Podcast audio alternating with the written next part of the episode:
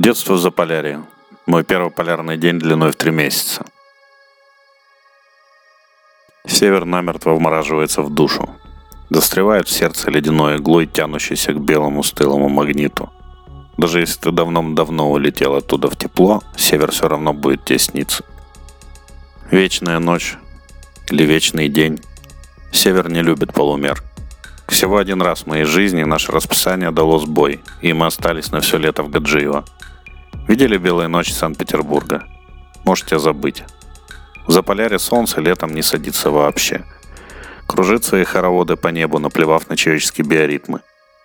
Ночи нет, вечера, утра, сумерек. Круглые сутки, безжалостный свет, не дающий вырабатываться мелатонину.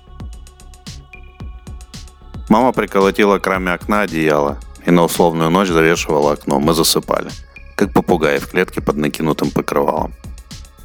Зато условным днем кобальтовое летнее северное небо, удивительно близкое. Этот оттенок вы можете уловить в августовском небе Петербурга, но никогда не увидите его в выбеленном, в обезвоженном небе моего родного Крыма.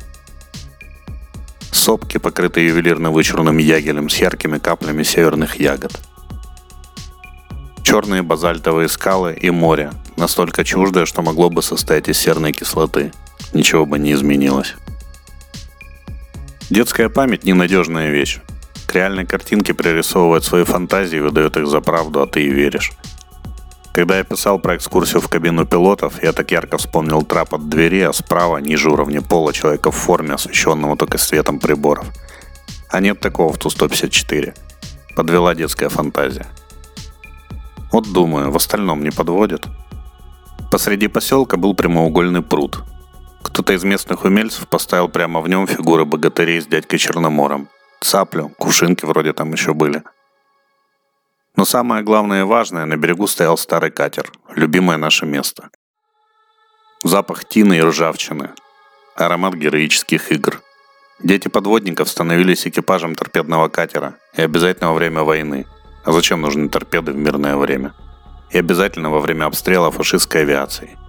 Кто захочет играть в обед в кают-компании?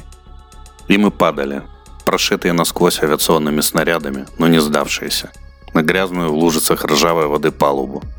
Маленькие герои без сомнений и страха. А потом мамы чистили наши куцы и драповые пальтишки в процессе беззлобно шлепая по заднице. Награды нашли героев. Странное дело, правда? Из теплого белого Севастополя с ласковым морем, архитектурными красотами я всегда рвался туда, в холод, снег и вечную ночь, к ободранным хрущобам Заполярья. Что такого притягательного в этом климатическом фронтире? Меня сейчас туда тянет. Мне снятся Гаджиева и Гремиха, остров летающих собак, ставший могильником радиоактивных отходов. Мой брат зовет меня летом в гости. Мечта понемногу обрастает мясом.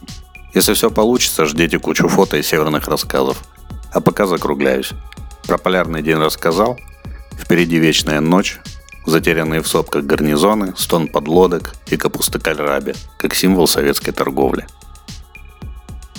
Если вам нравятся мои рассказы, то самая лучшая поддержка автора – это лайк, комментарий, репост. Заранее спасибо.